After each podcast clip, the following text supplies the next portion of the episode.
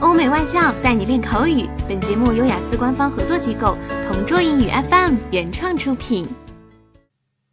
Describe a puzzle, jigsaw, crossword, etc. you have played. You should say what it is like, how easy or difficult it is, how long it takes you to solve, and how you feel about it. This topic reminds me of a time when I played a crossword puzzle while I was stuck on a train on my way back to my hometown. To be honest, I prefer playing with my mobile phone just to kill time. It is more entertaining and I tend to be addicted to it just like any normal teenager. Unfortunately, during that time, my phone's battery life was quite low and I opted to save it in cases of emergency. So I left to just grab the local newspaper and went to the entertainment section of it.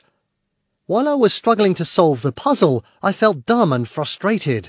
It hit me that I have poor vocabulary ability. I spent the whole 30 minutes trying to ponder some words. I was even tempted to just quit and take a nap instead. However, I took it as a challenge and was left to my own devices. Though it was a tough one, I was able to complete at least 75% of it. I wasn't able to finish it since I finally arrived at my destination.